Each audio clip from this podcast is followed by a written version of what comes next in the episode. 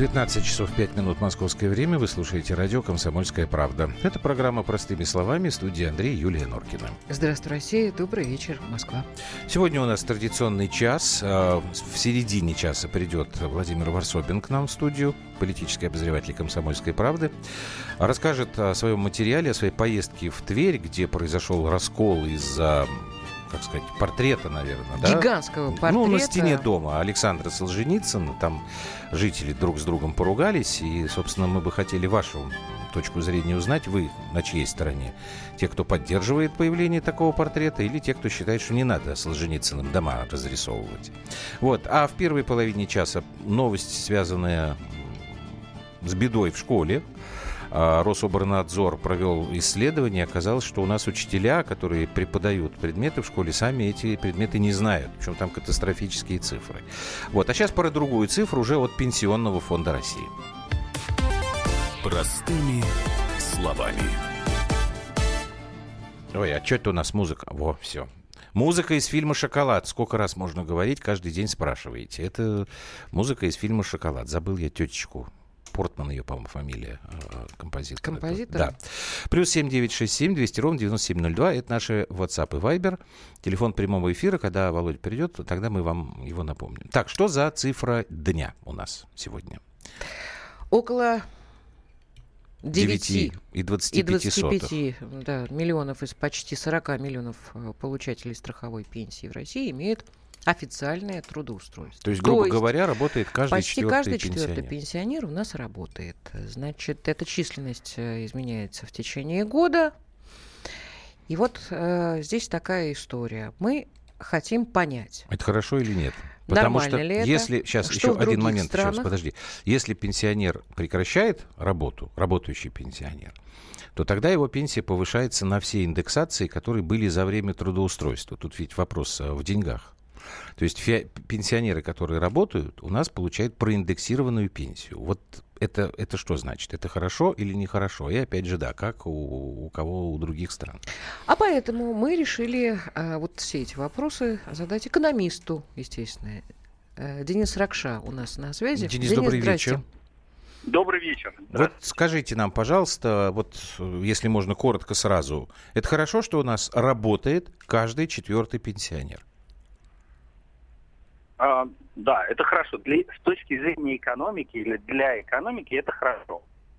А чем а, это чем хорошо? Больше, чем, mm-hmm. чем больше работающих людей, чем меньше неработающих для экономики, тем лучше. Так. А какое-то отношение к тому, что это имеет, вот что это люди именно такого пенсионного возраста? То есть, в принципе, они ну, имеют право на пенсию. И я так mm-hmm. понимаю, что они все-таки пенсию получают, но еще да, и работают. Они получают пенсию. Они, они получают пенсию, они не получают индексацию этой пенсии. И единовременные выплаты. А, а что такое единовременные выплаты?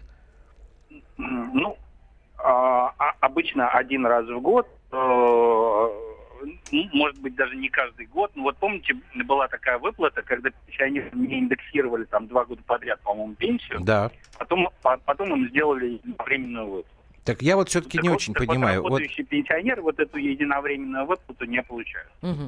Вот, Денис, опять я вернусь к этой фразе, на которую я обратил угу. внимание. Если да. пенсионер прекращает работать, вот ПФР нам объясняет, то да. его пенсия повышается на все индексации, да. которые были... То есть получается, что когда он прекратит работу, он же все равно должен получить все свои вот эти вот причитавшиеся да. ему деньги. Тогда я не очень понимаю, а в чем плюс-то тогда? А плюс для экономики не в том, что он не получает индексацию, плюс в том, что он работает. И налоги а, платят, естественно. С, э... Ну, налоги платят это да, но а, нет, просто в нашей экономике на самом деле не хватает рабочих рук. Так. А, поэтому чем больше вот этих рабочих рук э, работает, а не отдыхает, тем для экономики лучше. Денис, а вот а, нам всегда да. говорят, что не хватает рабочих мест. Ну, сейчас, ну, по-моему, наоборот. А, вы понимаете, в чем дело? Нет. А, вот а, в, в экономике есть а, ну, некий уровень безработицы, который считается нулевым. Но угу. на самом деле он не нулевой, а где-то в районе там 4-5%.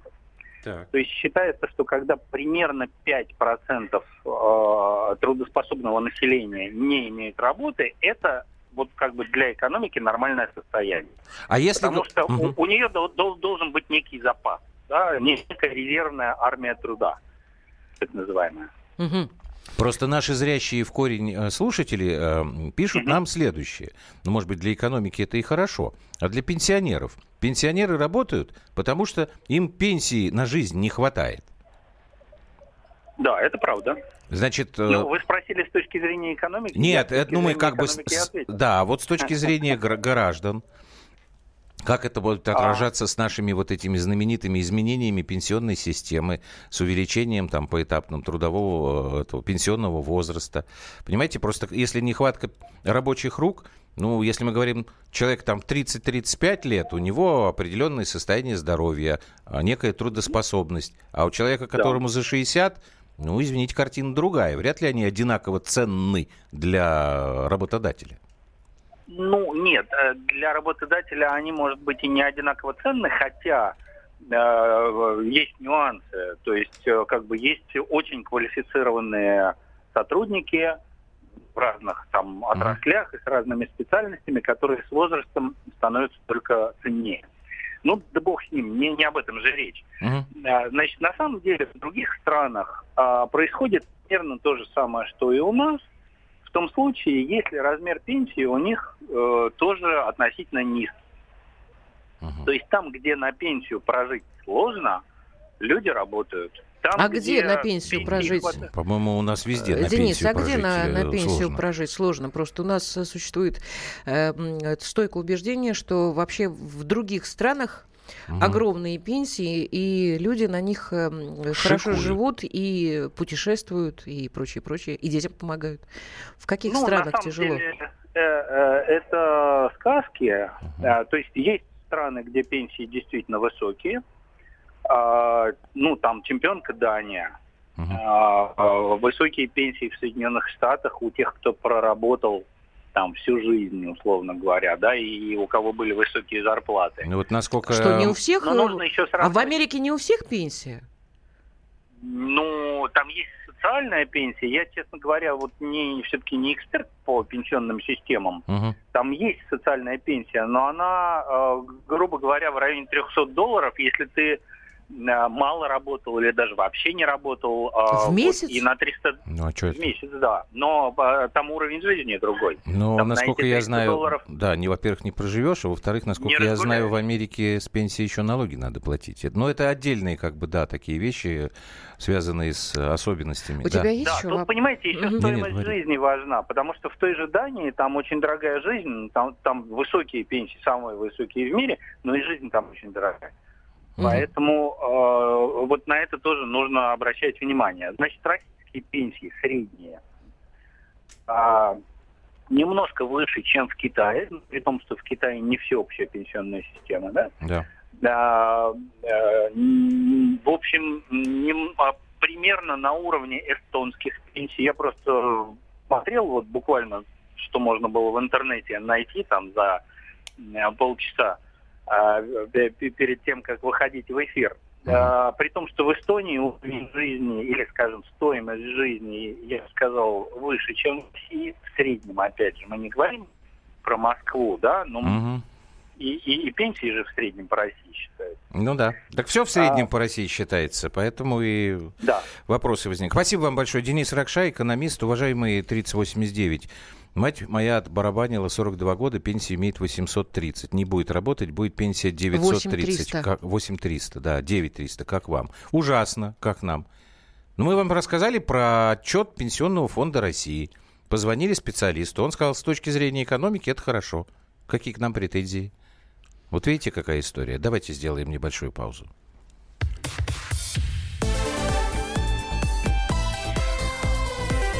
Простыми словами. Каждый вторник с 10 утра по московскому времени в программе «Главное вовремя» садово-огородные советы в прямом эфире – про все, что э, зеленое, скажем так. Хочу, чтобы радиослушатели задавали свои вопросы. Большой эксперт. Самая удачная находка для всех работников мотыги и лопаты. Тетя Таня Кудряшова. И дети меня зовут мать всего зеленого. Вот такая петрушка на радио «Комсомольская правда». Слушайте и звоните по вторникам с 10 утра по московскому времени.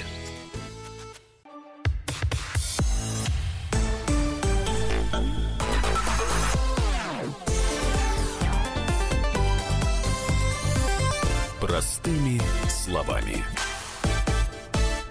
Теперь, пожалуй, мы к другой цифре перейдем. Вместе с нами Андрей Рябцев, редактор отдела образования и науки Комсомольской правды. Привет, Андрюш. Здравствуйте. Значит, цифры такие. Это исследования Рособрнадзора, которые провели я не знаю, можно это называть аттестацией профессиональной? Ну, ну в может смысле, быть, наверное, да, может да? быть такое, условно говоря, ЕГЭ для учителей.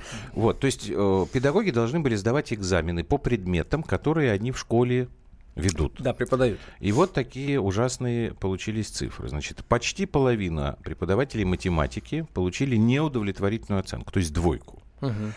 А, русский язык, литература, история почти 25% ну, да, там получили. Получше. Каждый четвертый ну, педагог каждый четвертый. получил неуд. А что касается информатики и основ духовно-нравственной культуры, то половина тоже получили э, двойку. А как педагог не может знать основы духовно-нравственной культуры? Я вот не понимаю. Легко. Никто же не, не обучает. Он не духовный и безнравственный. Никто же не обучает может быть не духовным и не нравственным. Нет, подождите, это ладно. Я по, по точной истории. Как можно преподавать математику, не зная математики? Вот это уже вопрос серьезный. У тебя это есть э, серьезно. объяснение? У меня нет никакого объяснения. Я думаю, что здесь просто нужно нам сначала определиться, что измеряли, каким образом, потому что все засекречено абсолютно. Ну, зачем они тогда раз... дали результаты? Ну, так вот закинули, пока что народ обсасывает это. Вот сегодня мы разговариваем угу. именно поэтому. Вот. А, но они обещают на следующей неделе объяснить, что имелось в виду, как мерили. Там же не только знания, там не просто тест, как ЕГЭ, там еще смотрели, какие методы методики использует преподаватель в своим, э, для своих учеников, а как он может оценивать их знания, то есть то, это тоже оценивалось. Оценка оценивания, как бы, да. Угу. И самое главное, ну, кто эти эксперты, да, кто это все смотрел. Ну, Потому что видимо, обычным тестом таким машинным это невозможно измерить. Самое интересное, что, как э, заявил, ну, пояснил глава Рособорнадзора Сергей Кравцов, вот результаты этого исследования, они никак не повлияют на э, работу вот этих педагогов-двоечников, то есть их не уволят, там, зарплату им не сократят. Ну, то есть никакого, как бы, Ну, действительно, они же ногу не никому будет. здоровую не отрежут, собственно. Ну да, это такой холодный душ был, да.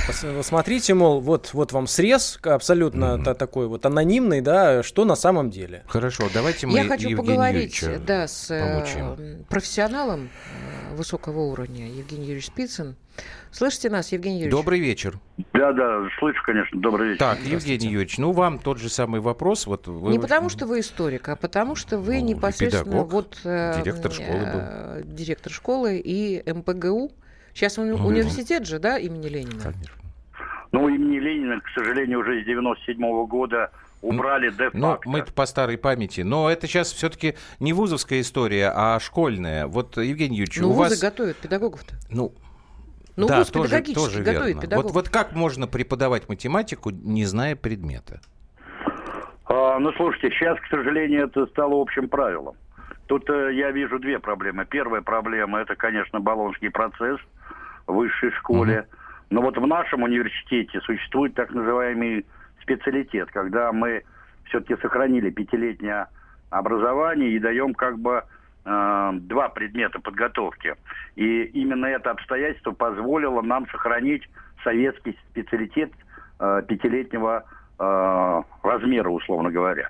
А ведь в большинстве педвузов у нас, к сожалению, четырехгодичное обучение. То есть выходит, по сути дела, недоученные баллонки. Это первое обстоятельство. Простите, пожалуйста, то есть это год решает, вы считаете? Не, вам, а вам что... конечно, виднее, я просто уточнить. Нет, а что вы считаете, что год э, обучения это просто так, что ли? Ну, вообще да, потому что последний год занимаются дипломной работой, и там уже учебы, по сути-то, нету. Да нет, есть и учебы, если организовано все правильно, э, то каждый год, каждый месяц, каждый семестр он э, в общую копилку приносит и опыт, и знания, и навыки, и все что угодно. Но сейчас мы не будем уходить в сторону. Второе важное обстоятельство – оно связано с тем, что у нас резко сократилось количество педагогических вузов. Если в Советском Союзе их было несколько сотен, то сейчас осталось менее четырех десятков. У нас многие педвузы слились с так называемыми университетами, там остались только педфакультеты, естественно, резко сократился ну, во-первых, э, приток э, студентов, раз. Во-вторых, резко упал уровень и подготовки, и кадров, потому что многие преподаватели в этой ситуации просто уходили. Я имею в виду опытные преподаватели, э, которые считали, что вот подобное слияние, абсолютно безмозглое, оно лишило их соответствующего статуса, соответствующего заработка и так далее. И еще очень важное обстоятельство, оно связано с ЕГЭ. А, у нас э, как-то ЕГЭ в основном экстраполирует на школьников, но здесь важно, что ЕГЭ нанесло непоправимый удар по преподавателям. Я объясняю почему. Вот у нас, например, по математике вводят э, базовую математику. И эту базовую математику сдают 90% выпускников. На уровень базовой математики 2 плюс 2 поделить на 4. Это специально сделано, чтобы все, кто сдает математику, это обязательный предмет для всех выпускников, получили вот этот проходной балл. Вот эти вот самые там 30 с чем-то баллов, то есть чтобы они получили на выходе аттестат. И учитель, он заточен на то, чтобы готовить к ЕГЭ основную массу выпускников. Чтобы, не дай бог, кто-нибудь из них не сдал вот эту базовую математику. Поэтому сложные задачи, которые предназначены для значит, небольшой части там одного-двух учеников в классе, для которых математика не просто базовый предмет, а математика, которая нужна для поступления, например, на мехмат МГУ. Она элементарно не проходится. Отсюда дисквалификация самого учителя. Он сам э, перестает э, понимать эти задачи и теряет всякую способность решать эти задачи. Он просто становится ремесленником, который, э, во-первых, не развивается, не самообучается и так далее, и так далее. Датель вот предмета. Происходит. Да, Евгений Юрьевич, датель предмета, как да, э, он позиционирует. Да, Нет, да. подождите, ну, а что ж тогда? Плюс... Погодите, Рособорнадзор, он когда вот этот э, экзамен вводил, он не понимал, что ли, вот этой проблемы, все о которой они вы прекрасно понимали, все они прекрасно понимали. Дело в том, что у нас еще учителя, к сожалению, сами были заражены вот этой идеей профилизации ранней. Мне многие филологи говорили, ой, Евгений Юрьевич, у нас гуманитарии, зачем нам математика, такое количество. Я им говорил, вы не понимаете одной простой вещи, что каждый предмет в школе, он э, несет в себе определенную э, нагрузку, э, он решает целый комплекс задач. Ведь не случайно Ломоносов говорил, что математику только затем учить следует, что она ум в порядок приводит. Математика играет важнейшую роль в школьном обучении как таковом вообще – человек не будет способен мыслить, анализировать, синтезировать, делать выводы. Если он ну, не будет... Евгений Юрьевич, э... мы вот про математику, но у нас, слушайте, смотрите, там 25% учителей получили двойки по истории, по Тоже, литературе. Ну, ну... Такая же картина. Слушайте, а количество часов на преподавание? Ведь что у нас сейчас происходит? У нас по факту ведь нету бесплатного образования. У нас декларируется бесплатность образования, но на самом деле программы школьные построены так, что выделяется 2-3 часа на базовые предметы. Понятно, что за этот э, временной отрезок нельзя пройти э, нормально эти базовые предметы, а уж тем более в старшей школе, чтобы достойно сдать ЕГЭ и поступить в какой-то, даже пускай не очень престижный вуз. Что делают?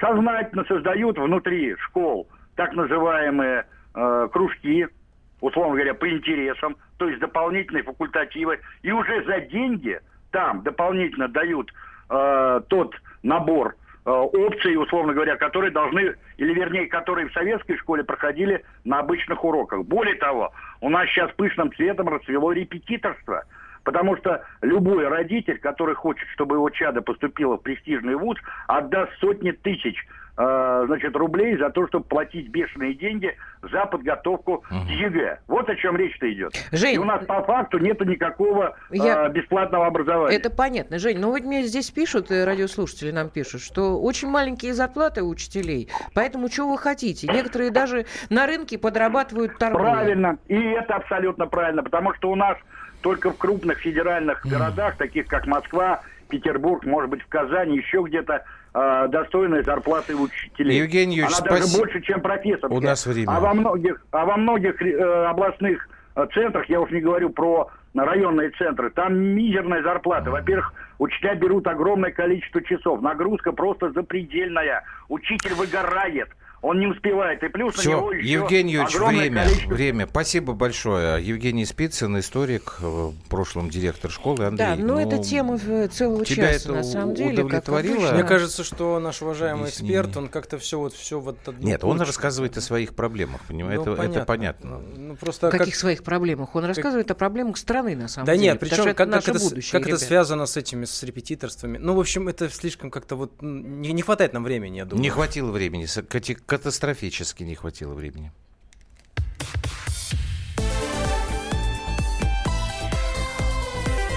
Простыми словами. Спокойно, спокойно. Народного адвоката Леонида Альшанского хватит на всех. Юридические консультации в прямом эфире. Слушайте и звоните по субботам с 16 часов по московскому времени.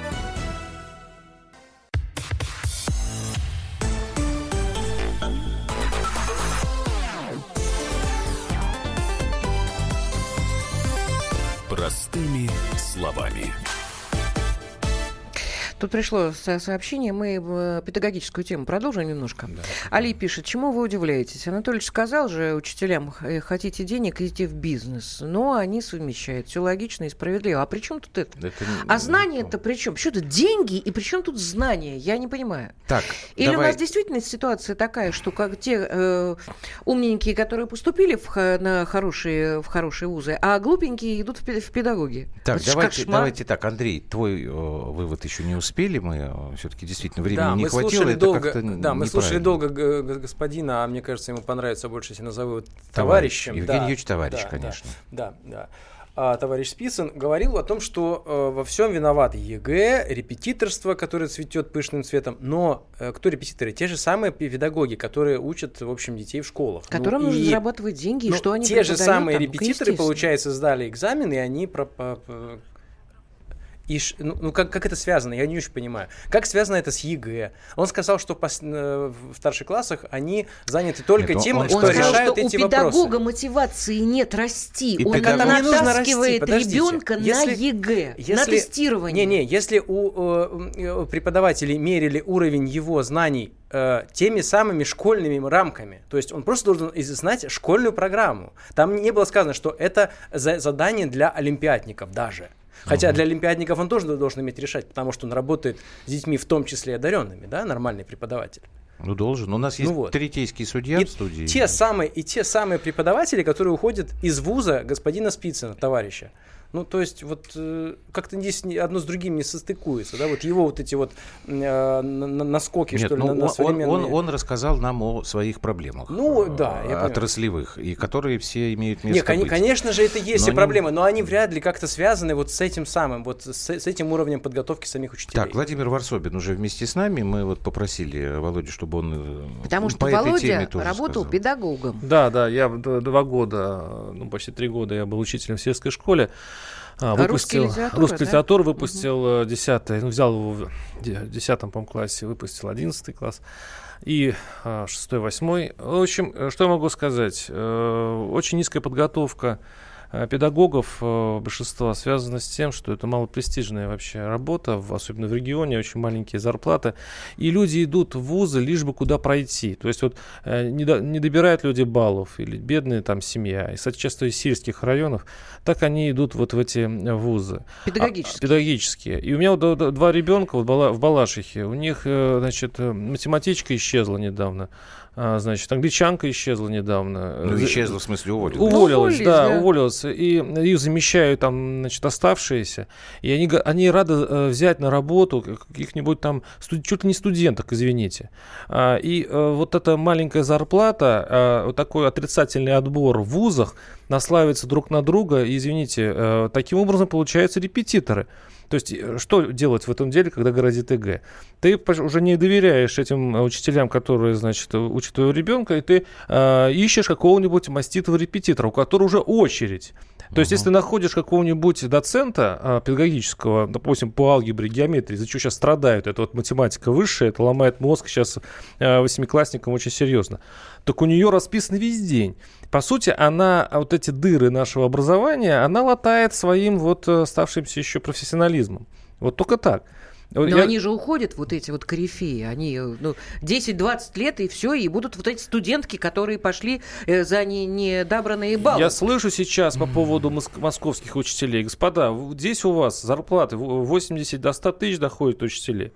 А сюда рвутся учителя с глубинки. Вы не представляете, какой ужас в кадровом составе творится в регионах. И какого да, едут, да, едут, бегут оттуда сюда работать. То есть, если, здесь, написали, если, да. если, если здесь еще есть проблемы с учителями, то вы, это то есть проблемы там, вообще цветочки по сравнению с тем, что там. вообще катастрофический. Он катастрофический. Прекрасный какой просто поворот дискуссии. Прям хочется жить и работать. Андрей, да. Тебе спасибо, мы тебя отпускаем. Андрей Рябцев, редактор Все отдела образования и науки. И мы поженимся. Да. Да. Вот. А Владимир Варсобин остается с нами. Давайте стукнем, да, перейдем к следующей теме. Простыми словами.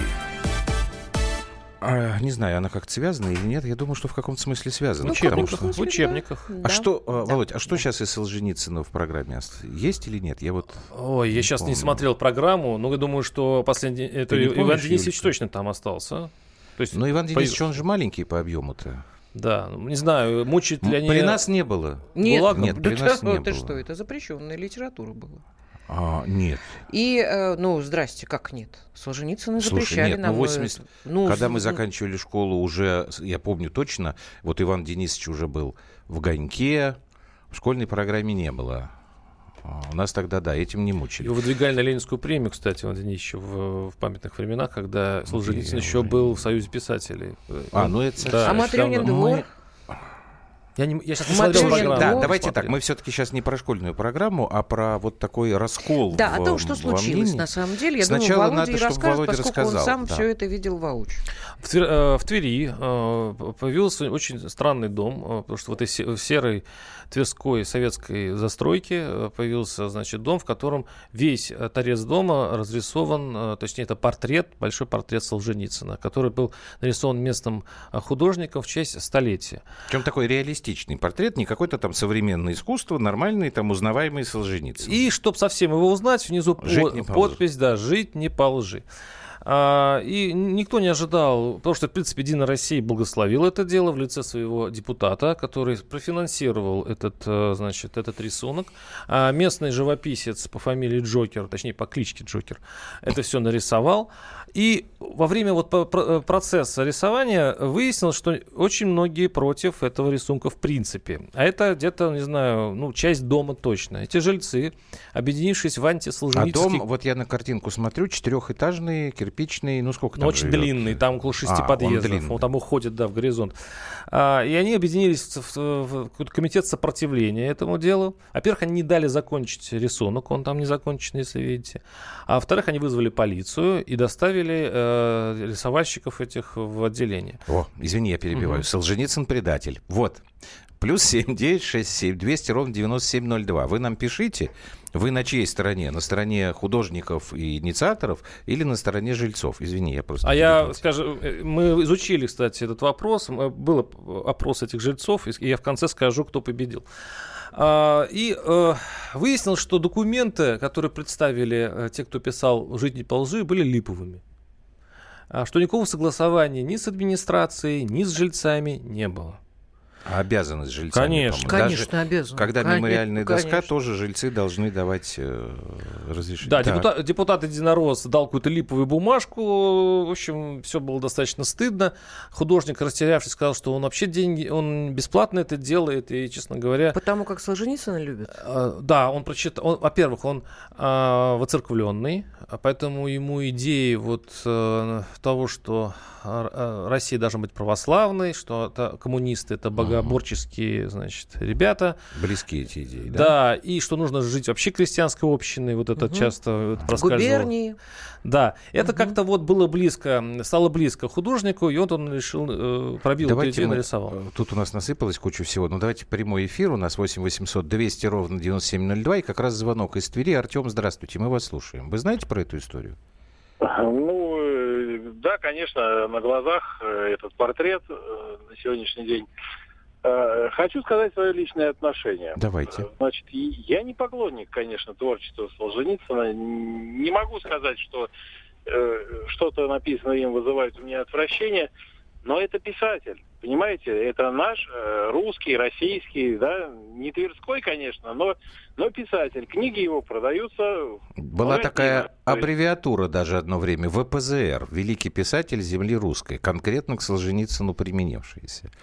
Так. Я, не- я не думаю, что наличие его портрета испортит облик нашего города. В нашем городе на различных домах имеются различные граффити вот подобного рода. Мгм. Это не обязательно портрет писателя или поэта. Есть, есть а- абстрактный в поселке Южный абстрактный хоккеист. Есть абстрактный достаточно мотоциклист. Ну, чем плох писатель? Я не понимаю. Абстрактный Солженицын. Так. Да, дру- другое дело, что как бы в нашем городе начинается вот процесс разделения на тех, кто за и против. И каким-то образом наши местные власти вот причастны к этому. Вы говорили что о, о том, что э, некий наш э, единороссийский депутат профинансировал вот это вот э, рисование. Я правильно понял? Да, Мгм. да, да, городской депутат э, Единой России с фамилией, ой, забыл, забыл, Хол- Холодов. Ну, неважно. Вот к ряду этих событий, к тому, что происходит в нашем городе, у нас еще и э, появилась позиция, я не знаю, партии власти или нет, поменять в срочном порядке название улиц в нашем городе. Вот в недавно, э, в честь недавно ушедшего э, поэта Андрея Дементьева у нас переименовывают улицу Владарского. И по этому поводу у нас точно такое же протестное настроение в городе. Стоит, не стоит, надо, не надо. Теперь вторая серия, это вот этот Солженицын. Ну, нарисовал человек его, ну, пускай будет. Но тот, кому не нравится Солженицын, пусть закажет портрет Высоцкого, допустим. На другой стене другого дома. Слушайте, но Я у вас в думаю, глазах что рябить-то не это не- начнет потом? Не, ну, извините, там э, нет. нарушен закон. Там нарушен закон, э, нужно, чтобы Спасибо, разрешение. Артем, большое. Это все-таки нарушен закон, это было там серьезно. Другое дело, что сейчас администрация решила закрасить это произведение. Я так понимаю, Володь, что там Так. же э, история это главная, вот этот вот прокурор, который там организовал Очень программу. живописный да, человек, Мы сейчас его очень. послушаем, Мгм. успеем. Он-то как раз нажимает не на нарушение закона, а на то, что портрет Солженицына не нельзя, потому что он плохой человек, это раскалывает общество. Значит, вот это Андрей, как Чугуевский? Чу- Чугуевский, да. Чугуевский, бывший сотрудник прокуратуры, да, который категорически против. Вот можно нам его послушать, мы как раз успеем до паузы. Есть э, ну, неприятели нашей страны. Чтобы победить неприятеля, хорошо изнутри еще подорвать его единство. Отлично. Так. вот, теперь мы и переходим к тому, что я назвал политической провокацией. Вот это вот негодяя нарисовали. Это нужно тем, кто хочет, чтобы наша страна исчезла так же, как исчезла наша большая страна. И изнутри ее разбивать наряду с внешним давлением. Это и есть методы борьбы. Какой-то сарказм в твоих там ответах, естественно, да. А это, это- это- это человек-вихрь. Это человек-вихрь, и то, что там он оказался в этом доме, в общем-то, погубило все это мероприятие. Потому что вот он, он пробил э, и решение снести, закрасить. Но у нас Это- после паузы я прокурор. все-таки вот хочу, чтобы ты рассказал, это действительно какой-то вот у нас общественный ментальный раскол или это что-то другое? Все, короткая пауза.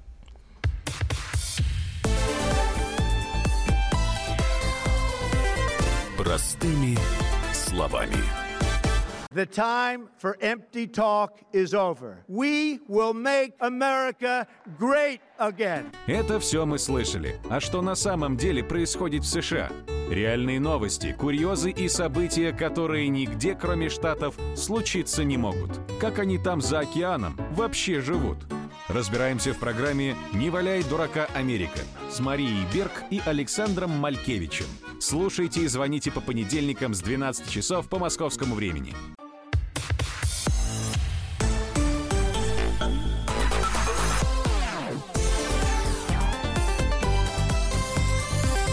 Простыми словами.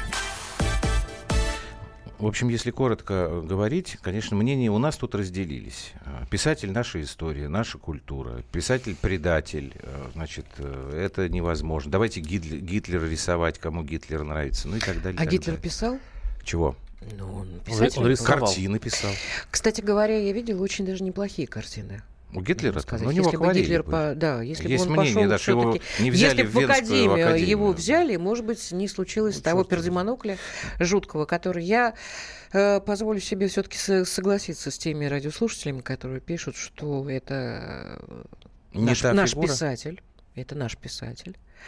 И я бы в политическом аспекте здесь, совершенно никак его не рассматривала. Точно так же можно было э, написать портреты и э, Толстого, и Чехова, и Вот знаю, ты знаешь, мне что-то Мирхольда. подсказывает, что Толстой, Чехов и Мейерхольд, они бы не вызвали э, такого Каждому времени спора. характерно э, так или иначе Толстой вызвал бы. оценивать, Да? понимаешь? Почему? У церковников почему нет? Конечно, он же, Он же ну, отлучен. он же отлученный, Да. конечно, Ну, конечно. никто бы не стал говорить. Почему? Просто уже Да давно было. Да, нет, согласен. ну, это- Андрюш, Слушайте, никто уже этого не помнит. Значит, вот. А мне- Солженицын значит, помнит, кажется- потому что каждый раз вот у нас идет какая-нибудь история там с э, политическими репрессиями, сразу начинается вот этот вот скандал. Потому что цифра там 100 миллионов, А вот и все, и пошла. Я провел опрос в- во дворе вот этого Так. дома и удивился. То есть я сначала был заряжен, вот примерно думал, как вы, потому что на меня набросились местные коммунисты, их там небольшой штаб, человек 6-7.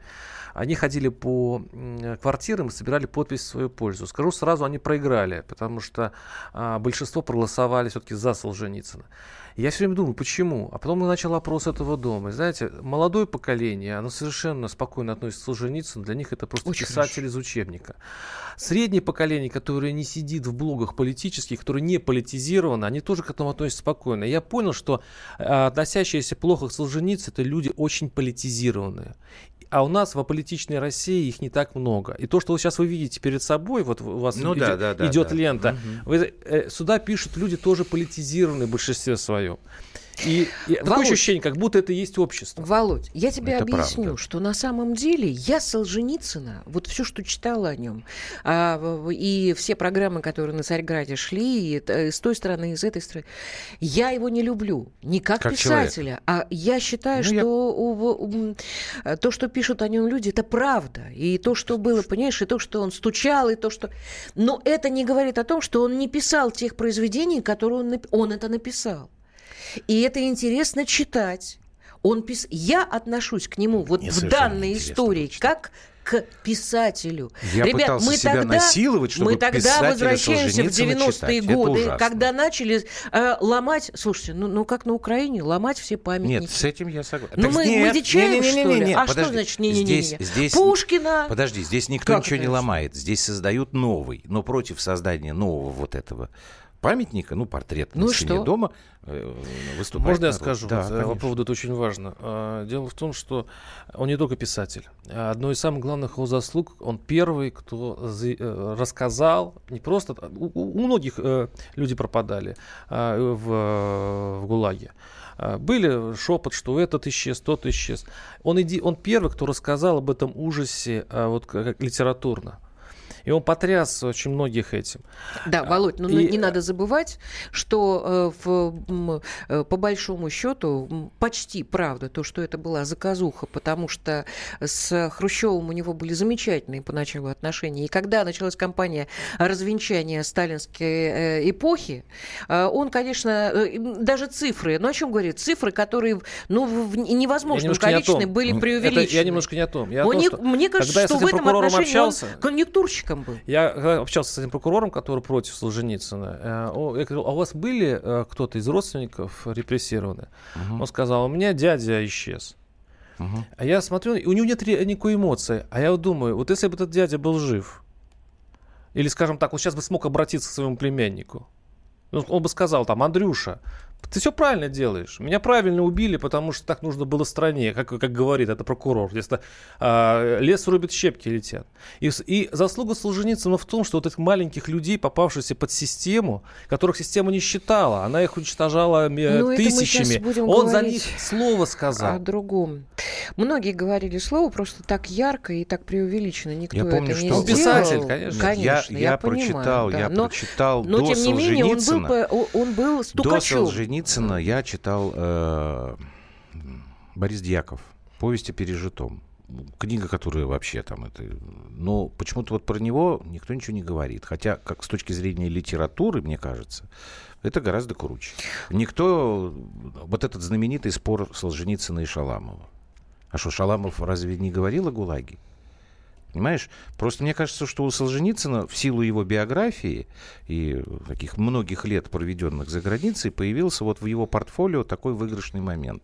И у нас в какой-то там на каком-то историческом этапе наша либеральная общественность Александра Исаевича как-то это подняла можно, на свои это знамена. можно сказать о любом можно. писателе да, можно. 19 века, господа. И каждый взять можно Читащинку и, Послушайте. и тут вот Холио написал, и Солженицын был зол на советскую власть. Был, Солженицын да. прекрасно относился. Да. Он прекрасно относился к советской власти, когда был Хрущев. Когда пришел э, уже к власти э, другой человек, который э, перестал на него обращать внимание и понимал, Тоже, что, это за, говоря, да. что это за писатель такой Тут Александр Исаевич стал нервничать, и почему ему так мало почета и внимания а потом вообще. Совсем и уехал повод... в Америку. Ну, его выгнали. Это, это история такая, ну, выгнали, ну, потому что, ну, как-то писал бы и писал спокойно очень э, неоднозначная фигура, на мой взгляд. Но ты поддерживаешь Пушкин что неоднозначная. Но я считаю... Камер Юнкер государь, который Конечно, писал да. за народ. Ну но ладно я, вам. Ну, хорошо. Тоже тот же еще прихлебатель. Хор... Ну так же вот может тоже вывернуть. Хорошо, но, нам надо вывод стороны, делать, друзья мои. Злодей, не злодей, имеет право на существование как э, памятник э,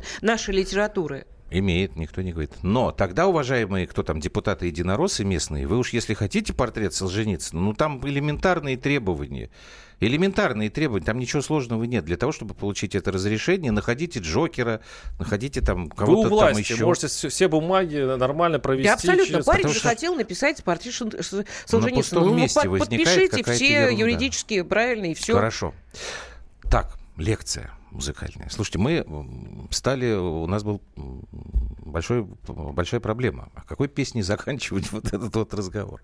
Мне кажется, мы нашли очень такой нетривиальный выход из этой ситуации. Я никогда не являлся поклонником гражданской обороны. Владимир Владимирович, это не, не ваш огород, не имеется в виду Володина программа. Я имею в виду Егора Летова ни гражданской обороны, ни его сольный проект, я название не могу произносить оригинальное, потому что оно нецензурное, Егор и э, охреневшие, скажем так, да, иначе нам замечание сделают. Потому что русский панк для меня еще более бессмысленный и беспощадный в сравнении с русским бунтом.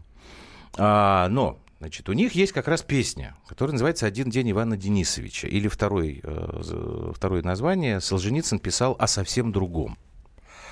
Вот. И поскольку тут был как раз большой шум а, по поводу Омского аэропорта, который предлагали там назвать именем Егора Летова, я решил, что мы сейчас вот как раз эту песню и поставим. Но Поскольку Летова вообще тяжело воспринимать на слух, а раннего Летова тем более, я вам сейчас прочитаю сначала текст песни. Там оригинальных строчек всего 8. В кладбищенской конторе выпекали гроб, в общественной столовой пожирали хлеб, в трамваях пробивали проездной талон, в подъездах экономили электросвет. На стройку успевали завозить раствор, в больницах успевали принимать больных, ну а после успевали покупать товар, громыхая сапогами и цепями правоты. Солженицын писал о совсем другом. Кто-нибудь что-нибудь понял? Что вы хотите проиллюстрировать? Интересно. Вот. Я хочу проиллюстрировать как раз вот эту тему раскола. Понимаете, когда на, на пустом месте у нас возникает такая фигня. Так, «Гражданская оборона» Солженицын писала совсем другом. Альбом «Тошнота», 89 год. Наслаждайтесь.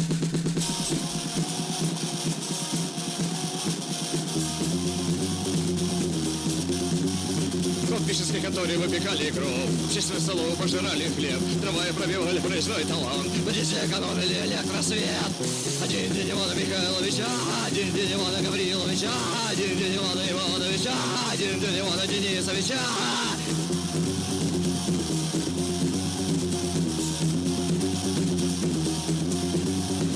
На строку успевали завозить раствор Больницы успевали принимать больных а после успевали покупать товар. Громыхая сапогами и цепями проводы. Один день Ивана Михайловича Один день Ивана Гавриловича Один день Ивана а, а, Один день Ивана Денисовича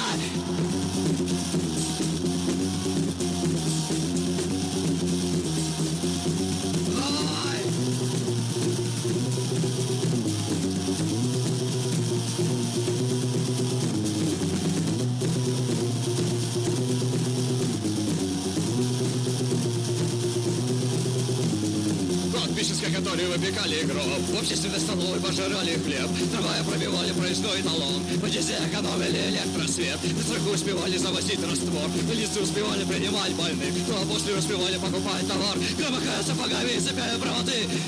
Один день Ивана Михайловича. Один день Ивана Гавриловича. Один день Ивана Ивановича. Один день Ивана Денисовича. А Солженицын писал совсем другом. Солженицын писал о совсем другом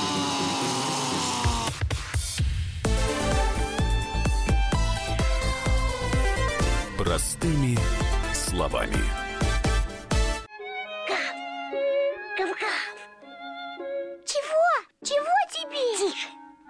Я придумал секретный язык. А зачем секретный язык, а? Чтобы мы могли разговаривать, а нас никто не понимал.